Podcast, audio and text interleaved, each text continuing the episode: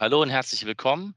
Hier ist wieder unsere Podcast-Reihe zum Unternehmertum, zur Agilität, zu Lernen und allen anderen verrückten Sachen innerhalb der Corona-Krise zurzeit.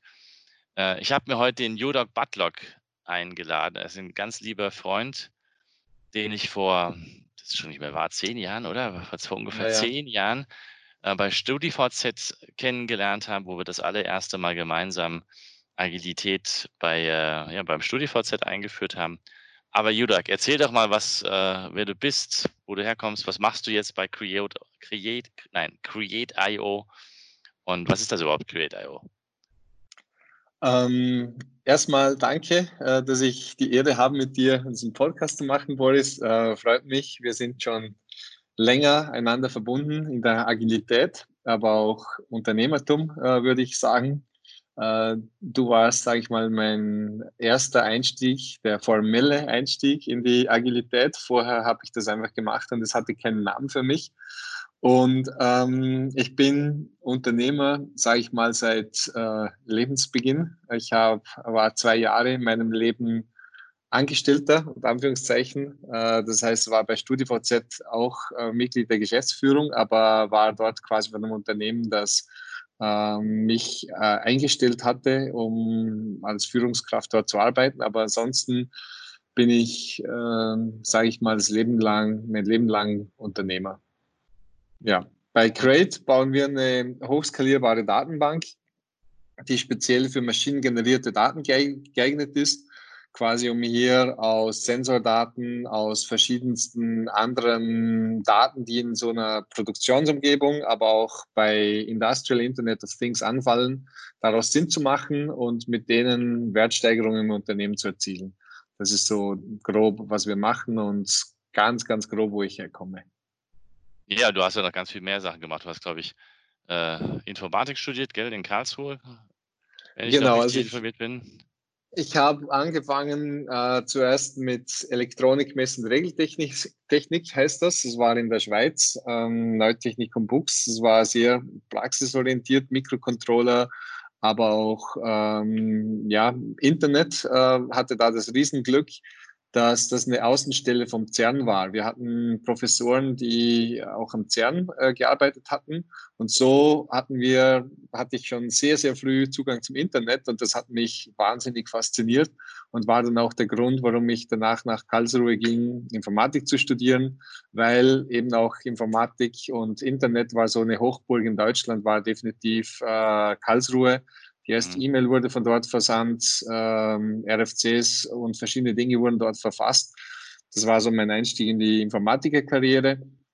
Habe dann dort meine Promotion ähm, abgebrochen, habe drei Jahre oder so äh, gearbeitet und würde sagen, Fertigstellungsgrad bei 85 Prozent oder so, habe ich dann gesagt, nee, also akademische Karriere interessiert mich nicht und äh, ob du einen Doktor hast oder nicht, ist eigentlich sowieso egal. Ich äh, will endlich meine, meine Firma machen und das war dann der Fall. Und äh, seither schlage ich mich da durch die, durch die Landen, ja. Was treibt dich denn zum Unternehmertum und immer wieder was Neues anfangen? Ich meine, Create.io I.O. ist ja auch, ähm, als du mir erzählt hast damals, ist es schon fünf Jahre her mindestens, oder? Sieben. Das, oder sieben, dass du das jetzt machst. Einfach mal so ein Startup gründen.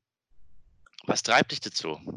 Für mich ist es die äh, Selbstbestimmung. Ähm, ich möchte selbstbestimmt arbeiten. Das ist so für mich einer der höchsten Motivationsfaktoren und auch für meine Persönlichkeit äh, das Wichtigste. Ich mag mir wenig sagen lassen ähm, und möchte auch das Gefühl haben oder auch nicht nur das Gefühl, sondern es auch teilweise zu tun, selber die Entscheidung zu treffen. Also dieses am Steuerhebel setzen, die Möglichkeiten zu sehen, Chancen zu sehen, diese auch nützen zu können und äh, aus selbst, selbst motiviert das angehen zu können.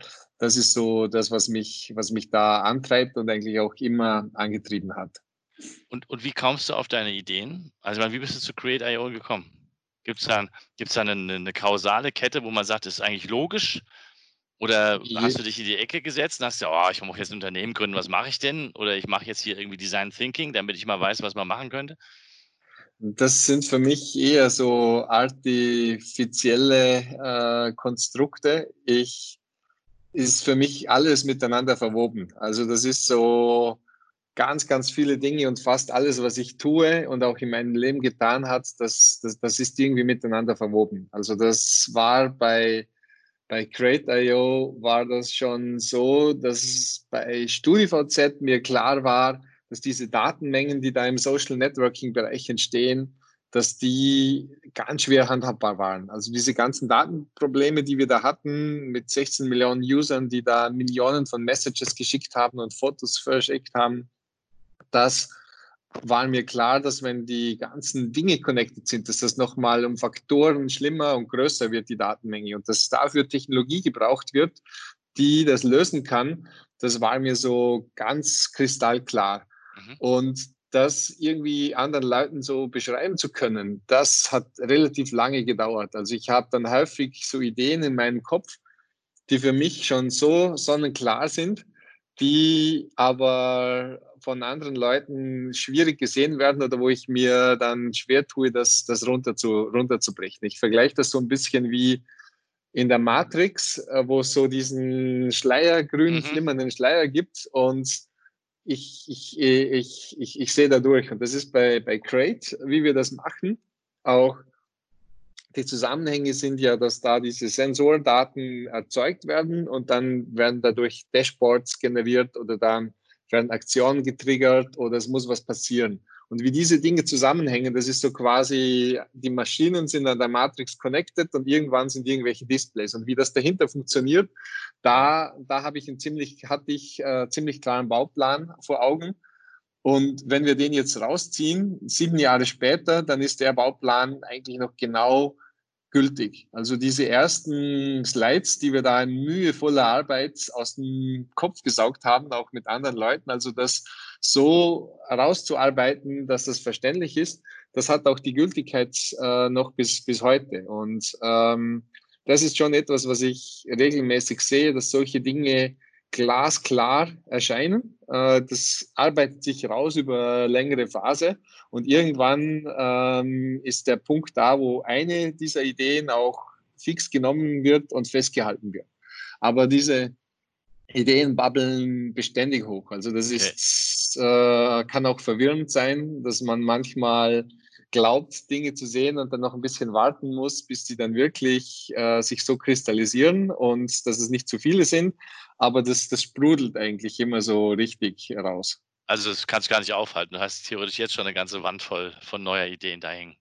Ja, also die Ideen, die sind immer, die, die, die sind immer da. Also auch dieses, sage ich mal, Design Thinking, es geht bei mir ist eher so das Problem, dass ich diese Ideen beschränken muss, dass ich mich äh, zwingen muss zu fokussieren, dass ich äh, Dinge auch länger festhalte.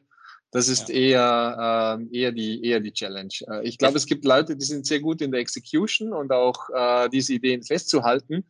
Die haben dann vielleicht manchmal das Problem, dass dann die Ideen eher schwierig kommen oder langsamer kommen. Bei mir ist es eher andersrum. Mhm. Und dieses Create ist ja jetzt eine, also ist ja quasi eine Produktvision. Also wenn man es mal unterscheidet zwischen Produkt- und Firmenvision, ist ja Create eine Idee, wie wahrscheinlich, ähm, die du auch beschreiben konntest und die ja dann Leute anscheinend dazu auch äh, getriggert haben, mitzumachen. Aber wie mache ich denn jetzt aus dieser Produktvision, Unternehmer, ein Unternehmen? Also du bist ja den Startup-Weg gegangen, wenn ich das richtig verstanden habe. Ja, also das ist schon, äh, möchte das ergänzen, das ist schon auch äh, mein Vehikel, in dem ich auch äh, mein, Berufs, mein Berufswelt lebe. Also das ist mehr, ich sage mal, Lifestyle ist vielleicht das falsche Wort, aber wie man Dinge macht, wie Leute kollaborieren, das ist für mich mindestens genauso wichtig wie die, wie die Produktvision. Also es ist nicht nur das Ziel, das da irgendwo am Berg ist, sondern der Weg ist, das Ziel ist auch, es ist beides. Also es ist mhm. der, der Weg und das Ziel. Und das ist mir schon wichtig, weil ich äh, einen Großteil meiner Lebenszeit dort verbringe. Und das muss mir, das macht mir Freude. Das ist mein, mein, mein Ausgleich. Daneben habe ich Privatleben, mache Sport, verschiedene Dinge. Aber ähm, daher ist es nicht nur diese, diese eine Produktvision, an die ich da glaube und festhalte, sondern mindestens gleich stark auch das Zusammenleben, Zusammenarbeit mit den Leuten, das mich da, das mich da antreibt. Also du hast quasi zwei Aspekte, die sind dieses, wie lebt, wie lebt man im Unternehmen und dass es ein Unternehmen gibt als Organisation ja. Und, und das Produkt, das dir das wahrscheinlich ermöglicht. Und wie hast du angefangen? Also jetzt, ich meine, jetzt habe ich die Idee. Gut, also tolle, super, hast gerade erzählt, PowerPoints, irgendwie das kommuniziert. Und dann? Ich meine. Dann habe ich mich äh, selber exposed, aus der Komfortzone bege begeben und gesagt, ich mache das. Habe da einfach auch alte Zöpfe abgeschnitten, habe gesagt, also war, ich war da wieder mit meinen äh, Leuten, mit denen ich vor StudioVZ zusammengearbeitet hatte, äh, im Dienstleistungsbereich unterwegs und war mir aber klar, ich möchte ein Produkt machen. Die Dienstleistung kann ich immer machen. Also ich habe sehr, sehr lange als Dienstleister gearbeitet, aber ähm, Entschuldigung, ich, es gab ja sogar eine Firma, ne? Du hast ja, du hast, es, es fällt mir gerade wieder ein, du nach StoryForces hattest ja sogar eine Firma gegründet, die war sehr erfolgreich als, als Dienstleister. Genau. Du eigentlich Serial Entrepreneur. Und dann gibst du das, was gerade rennt, auf. Das ist ja eh verrückt. Also, ja, also es war. Deutsch ist das nicht oder Schweizerisch ich, ich glaube, ich, ich habe, waren es fünf oder sieben, äh, sieben Firmen, die ich, die ich da schon, schon gegründet hatte, wo es einige davon sogar noch gibt, die auch von anderen Leuten weitergelaufen sind. Aber ich habe mich da dann auch komplett zurückgezogen. Also ich habe da nicht noch irgendwelche Anteile behalten oder so, sondern ich habe mich wirklich gesagt, ich äh, gehe all in und ich schaffe mir auch nicht diese Rückzug, Rückzugsmöglichkeit, also diese Brücken auch abzubrechen und zu sagen, wer mag mitkommen ins neue gelobte Land und Anführungszeichen und äh, wir verbrennen die Hütten, äh, wo wir gekommen sind und gehen in neues Land. Das ist so diese Metapher, die mir, die mir da gefällt. Ich glaube, ich bin mittlerweile nicht mehr ganz so, so radikal, äh, das das äh, hat auch schon manchmal Spuren hinterlassen. Aber dieser Moment, auch keine Möglichkeit zu haben, sich da irgendwie in eine Komfortzone zurückzubegeben, dass dieses Feuer unterm Hintern, das, das, das hat, schon, hat schon geholfen und hat einige Dinge bewegt. Ja, macht er deine Familie mit? Also ich stelle mir das ja so vor, ich würde jetzt meiner Frau sagen, du pass auf, Schatz, ist ja ganz nett, nimm mal deine Boris, meine Boris Kluger Konsultin, die rennt, ähm, Corona hin, Corona her die müssen wir halt irgendwie über den Berg bringen. Aber ja, ich höre jetzt auf. Also ganz nett. Verkaufst du vielleicht noch einigermaßen günstig, aber ich glaube, der würden, ähm, also toll fändest du das nicht so auf die Schnelle. Nein, also da ist meine Frau, die grinst eh im Hintergrund, äh, weil sie zuhört, äh, ohne zu wissen, was die gestellte Frage ist. Aber ähm, die ist da komplett dahinter gestanden, weil sie sagt, ich muss das tun, was ich tun will, äh, damit ich zufrieden bin. So normalerweise sagt man Happy Wife, Happy Life. Für mich ist hier Happy Husband, Happy Life. Und die da, die da voll dahinter steht. Und habe ja das Glück, dass ich in der Branche unterwegs bin, wo das Maximum, das Tiefste, was ich fallen kann, ist, dass ich einfach von Null beginnen muss, dass ich irgendwie einen Job habe, dass ich irgendwo arbeiten müsste, wo ich, wo ich quasi zum Geldverdienen arbeiten würde. Also ich werde niemals in einen Bereich kommen, wo, wo ich wirklich existenzielle Ängste haben müsste. Das wäre dann zwar nicht der Job, der mich richtig vielleicht erfüllen würde. Das wäre äh, nicht die, die Möglichkeit, ja, viele Dinge zu erreichen. Aber ähm, es geht eigentlich, ich, ja, ich sage, ich kann da nicht tiefer fallen als null. Und das ist ja okay, wenn ich jetzt ein Tischler wäre und ich müsste mir da einen Maschinenpark für Millionen kaufen und ich wäre da mein Haus verpfändet und alles Mögliche, das wäre irgendwie noch mal was, noch, noch was anderes. Und, und so gesehen ähm, habe ich diese, diesen Rhythmus, hatte ich eigentlich schon mein Leben lang so einen Drei-Jahres-Rhythmus ein bisschen, wo ich nach so drei Jahren immer wieder mal sagen muss, ich muss jetzt wieder was Neues machen. Und das habe ich, diesen Impuls habe ich eigentlich nicht mehr so. Ähm, habe das auch, bin jetzt ein bisschen in ruhigere Gewässer ge gekommen. Ich glaube, dass es auch äh, konstanter ist, aber wo ich herkomme und wo ich, was ich so gemacht habe, da war das schon so ein wieder, wiederkehrender, wiederkehrendes Ding, wo ich wieder mal komplett Tabula Rasa anfangen wollte.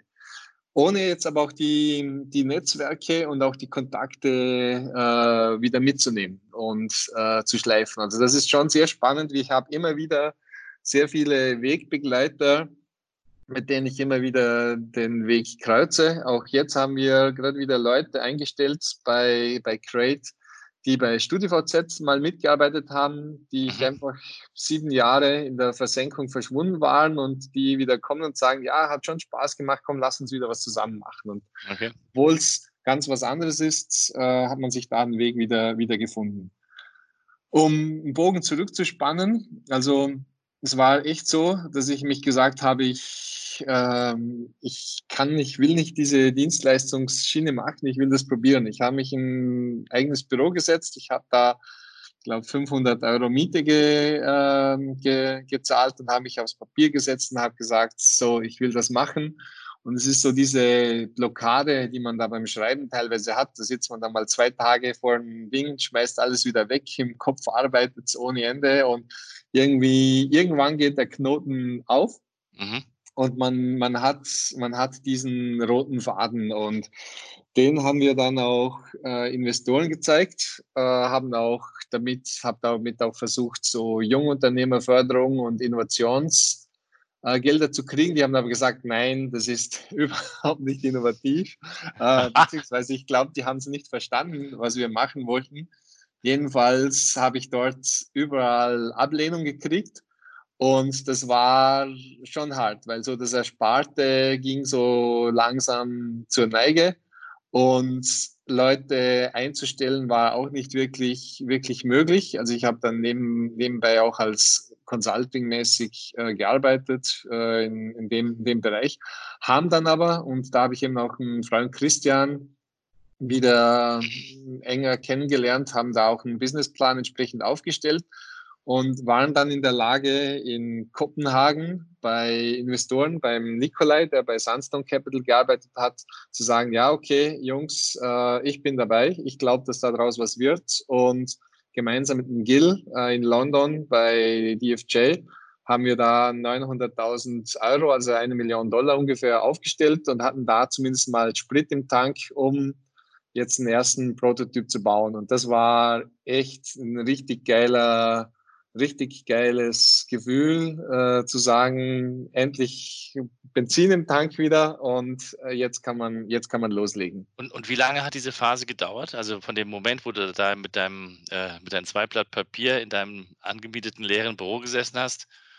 und bis zu dem, zu diesem ersten äh, Nachfüllen oder Auffüllen? Das ist so, da, äh, da leide ich auch an so einer subjektiven Wahrnehmungsverschiebung, zum Glück. Äh, das war dann eigentlich ganz ein kurzer äh, Moment im Nachhinein betrachtet. Also ich, ich habe da zum Glück die Gabe, das im Nachhinein mir immer schön äh, die Vergangenheit auszumalen. Ich glaube, das war ziemlich lange, war ziemlich mühsam, ist aber ähm, nicht mehr wirklich ähm, diese Mühsal und diese Dauer ist nicht so hängen geblieben. Also ich weiß es ehrlich gar nicht. Es waren vielleicht, realistisch waren es vielleicht, keine Ahnung, zwei, drei, vier Monate oder so. Äh, gefühlt war es ein kurzer, kurzer Augenblick. Ja, im Nachhinein, klar. Ja, ja.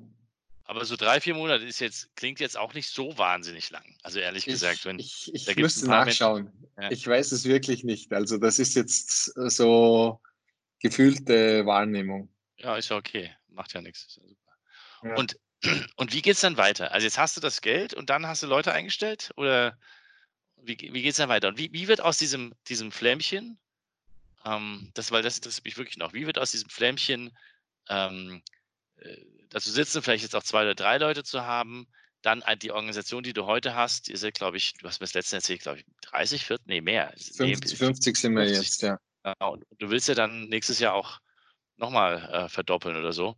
Ja. Ähm, also, wie gelingt das dann? Also, also was, ist, wo, ist der Unterschied dann zwischen dem Super Startup quasi und jetzt eine Organisation zu haben? Das ist die, die, also die Magic passiert immer so von einer Person auf zwei, drei Personen. Dann sage ich mal, ist wieder ziemlich easy auf sechs, sieben, 15. So, das, das sind immer so magische Grenzen, die man irgendwie durch, durchschreiten muss. Und äh, ich kann sehr viel selber, aber ich kann auch ganz viel Zeug nicht. Ich brauche immer irgendjemanden, der mir, der mir hilft. Ich bin da echt furchtbar unselbstständig und ähm, frage dann Leute um Gefallen, gebe den Leuten aber auch wieder, hilft denen auch wieder aus.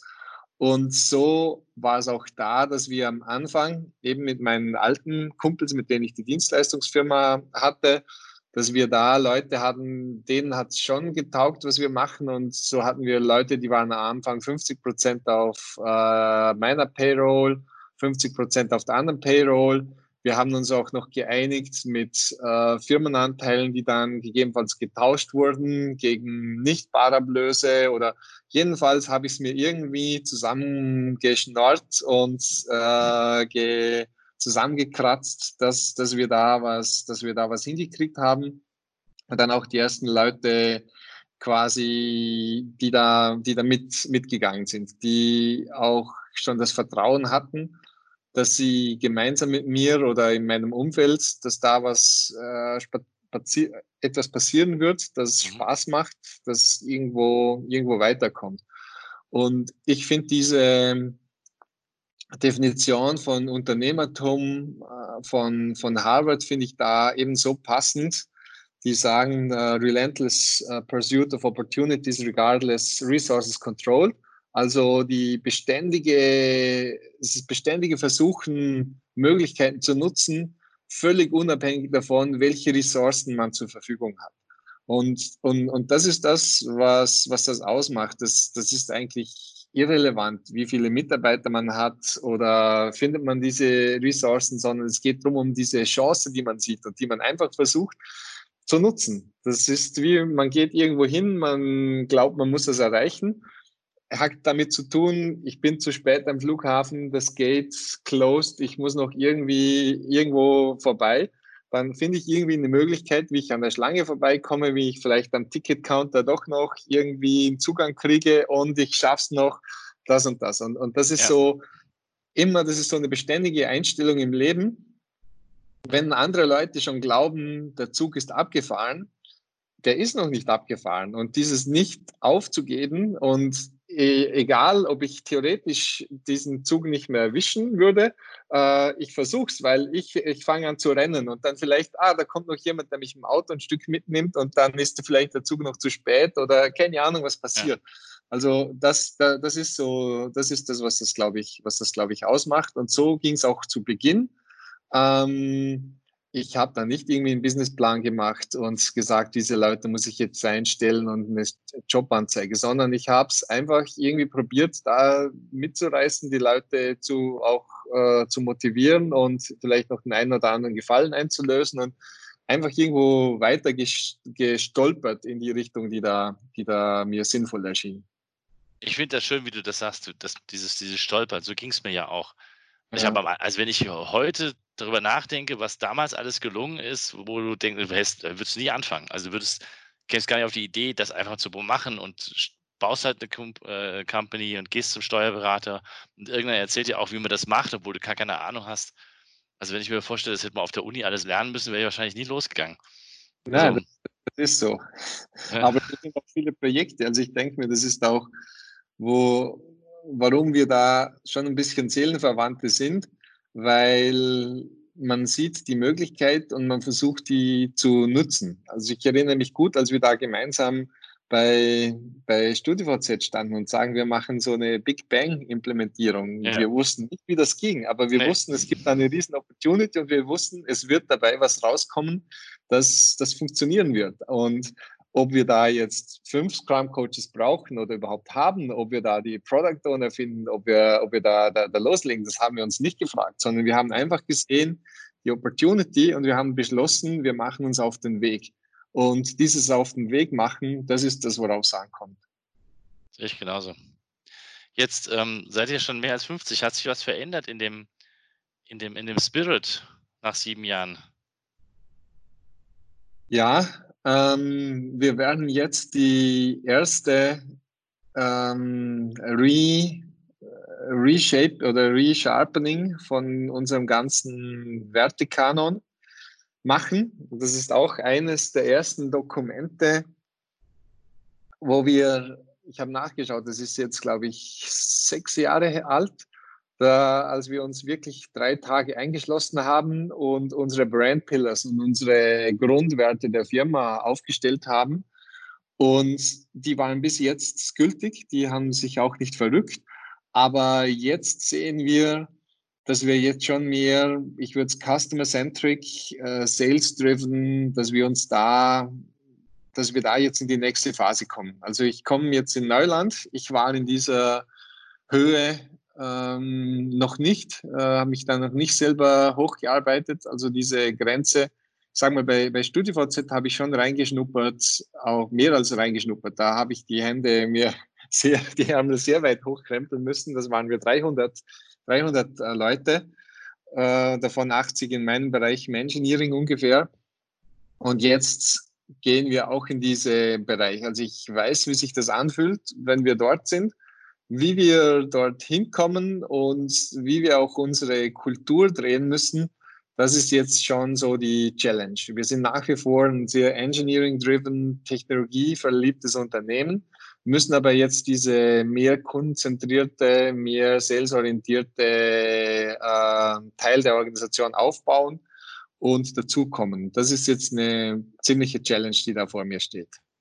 Du kennst ja, ähm, du kennst ja in der agilen Szene und diesem ganzen, vor allem Fall, die auch in Silicon Valley ziemlich viel rumgelaufen bist und auch noch tust, ähm, ja auch sehr aus, was da so an Lean Startup, äh, Venture Capitalists, äh, dieser ganzen, das ist ja für, für, mich ist das eine Szene. Also für mich ist das irgendwie eine ganz besondere Szene und dann Kai Kawasaki, äh, äh, How to Start oder, oder ne, also diese ja. ganzen Geschichten.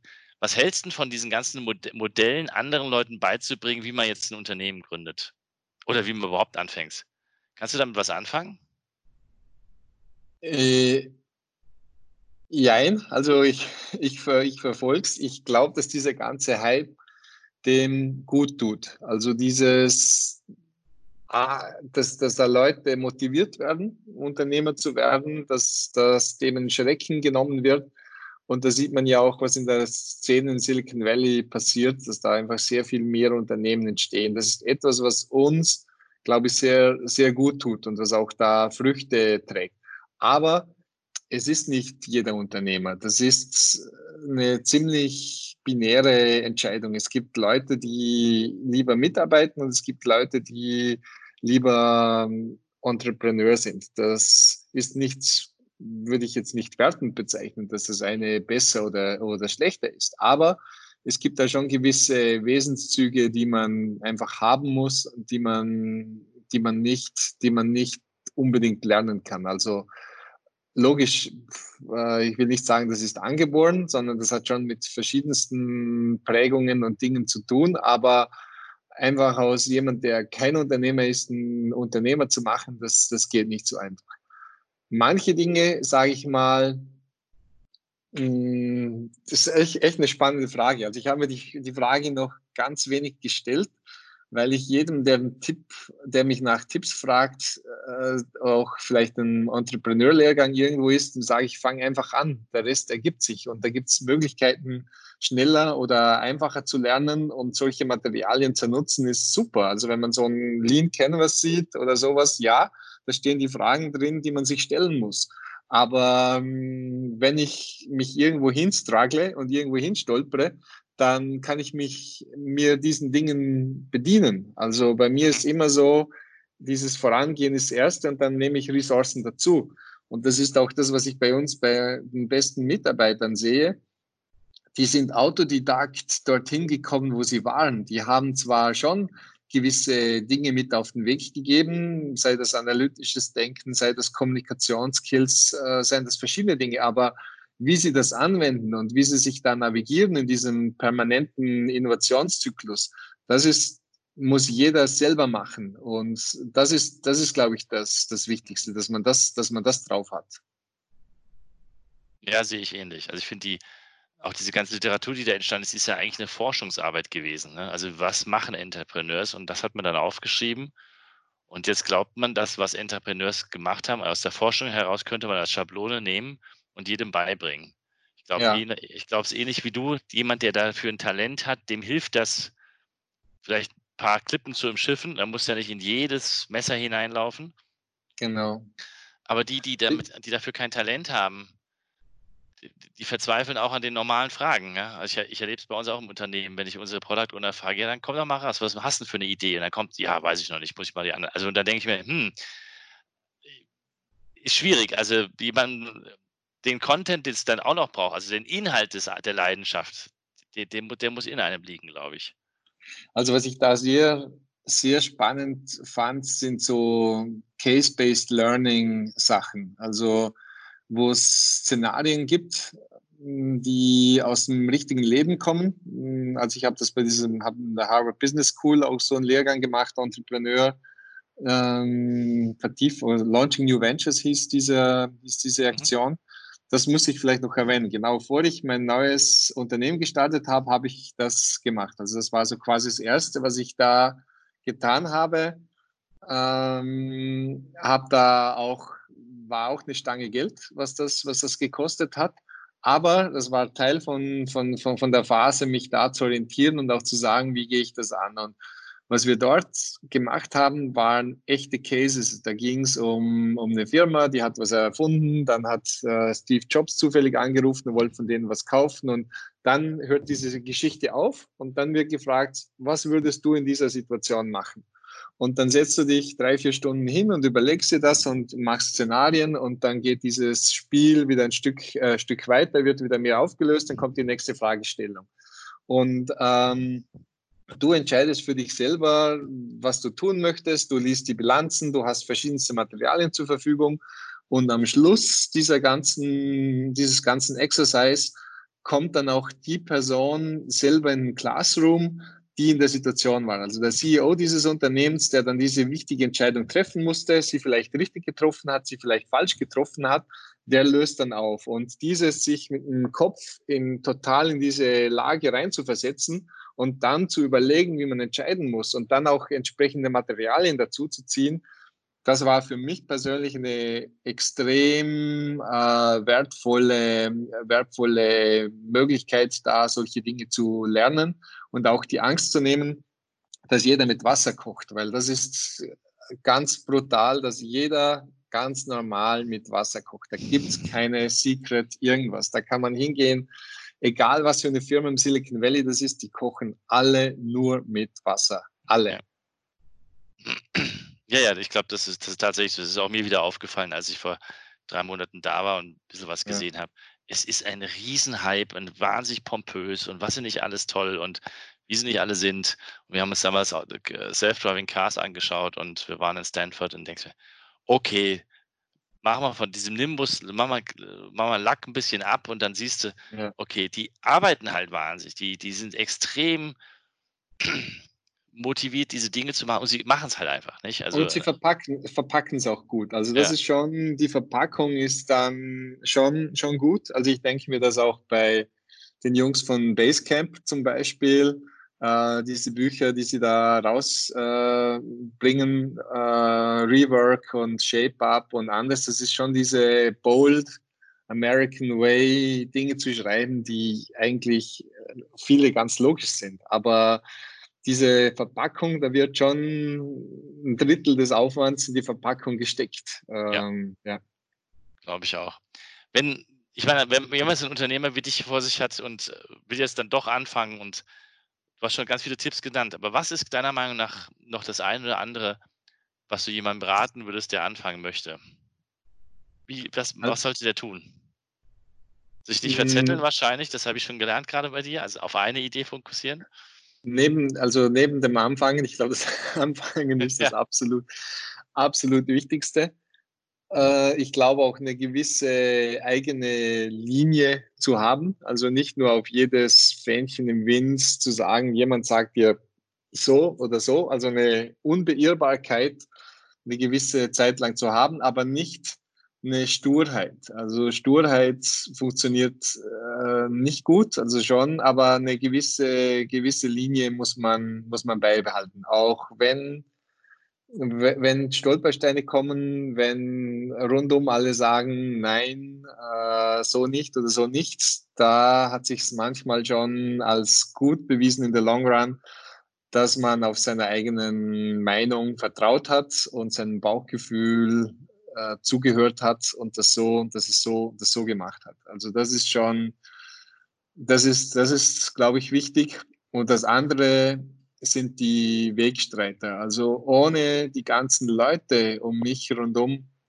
no, no chance. Und das Vertrauen entgegenzubringen und auch die Leute entscheiden zu lassen oder auch die, diese selbstorganisierte Art, so ein Unternehmen zu, zu führen, das ist, das ist essentiell, vor allem auch, wenn man größer wachsen möchte. Dass die Leute wirklich die Entscheidungen treffen, dass sie die Verantwortung dafür haben und dass man da auch dahinter steht. Das ist speziell dann, wenn es mal mehr als drei Leute sind, wenn es dann mal 15 Leute sind, wenn es mal 25 Leute sind, ist das wirklich essentiell, dass man ein Team hat von Leuten, auf die man sich verlässt und auch ruhig mal zu früh drauf verlässt. Also man wird immer wieder burnt, da passieren wieder Dinge, die negativ sind, aber üblicherweise zahlt sich das zurück und das zahlt sich auch schon am Anfang an zurück, wenn man hier andere Leute empowert. Du hast es gerade erwähnt, man wird ab und zu auch mal, man verbrennt sich manchmal die Finger dabei. Ähm, wie gehst du denn dann damit um? Ja, also ich bin nicht nachtragend zum, zum Glück. Ich habe mir die, Firmen, die Finger schon teilweise äh, heftig, ver, heftig verbrannt. Üblicherweise äh, weniger häufig verbrannt als schon, schon verbrannt. Ich glaube, man sollte dieselben Fehler nicht mehr als dreimal machen. Zweimal denselben Fehler zu machen, das ist irgendwie schon okay, aber ähm, ich habe da manche Fehler einfach schon mehr als zweimal, zweimal gemacht speziell auch ähm, neigt man dazu, teilweise Leute zu heiren, die einem, einem ähnlich sind. Man braucht aber auch komplementäre äh, Charaktere. Also das ist etwas, was ich schon auch darauf achte, äh, mehr auf Diversity zu heiren. Das ist etwas, was ich gelernt habe. Vielleicht auch ein Tipp zu sagen, nicht, nicht Leute zu suchen, die gleich sind, sondern Leute sind, die verschieden sind, die andere Dinge ab, äh, abdecken. Und dem auch bewusst, äh, bewussten Raum schaffen. Also, dass wir diese anders denkenden Leute haben und auch diese anders aufgestellten Leute zu haben, das finde ich für ein wachsendes organisches System extrem wichtig. Also der Harald Katzmeier äh, ist ein Professor, ein österreichischer Professor, der diese Ecology, Ecologies of Innovation äh, so ein bisschen forscht, der sagt, es muss da ja auch die Zerstörer geben in der Organisation, es muss auch die Kümmerer geben, es muss auch die Herrscher geben, es muss die, den Clown geben, es muss den Wirt geben, es muss den Weisen geben, es muss, es muss verschiedenste Persönlichkeiten geben, wie so die Tiere im Wald, die sich ergänzen und die da für diesen Umtrieb sorgen. Das ist auch etwas, was ich, was ich glaube, was da, was da, was da sehr wichtig ist. Und da ja, da, da habe ich mir auch schon die Finger verbrannt. Aber, ähm, ähm, aber der Outcome und die nachhaltige Entwicklung, die spricht dafür. Und das ist auch das, wo ich dann schlussendlich dann doch recht bekomme, weil der Gesamterfolg schon besser ist. Und ich glaube, diese Fehlschläge und auch dieses sich Finger verbrennen muss dabei sein, weil wenn man sich nicht die Finger verbrennt, dann fährt man nicht am Limit, dann ist man nicht äh, schnell genug, dann kocht man nicht heiß genug, sage ich mal. Ja, dann gibt es einen alten Spruch, wenn dein, wenn dein, ach, dein Rennwagen irgendwie nicht ständig droht auszubrechen, fährst du nicht schnell genug. Äh, so ungefähr. Ja. Judok, ich habe wahnsinnig viel gelernt. Vielen Dank für deine, für deine Zeit. Und ich freue mich drauf, dass wir uns vielleicht in einem halben Jahr oder sowas nochmal treffen, weil ich würde mich schrecklich gerne nochmal mit dir über über deine etwas größere Organisation und wie du Agilität umsetzt, unterhalten. Ähm, aber für heute ist, glaube ich, äh, super gewesen. Vielen Dank dafür. Und äh, ja, Servus nach, ähm, nach Dornbirn. Lass es dir gut gehen. Vielen Dank für die Einladung. Hat mich sehr gefreut und es gibt noch ganz viel zu erzählen. Danke, Boris. Bis denn. Bis denn.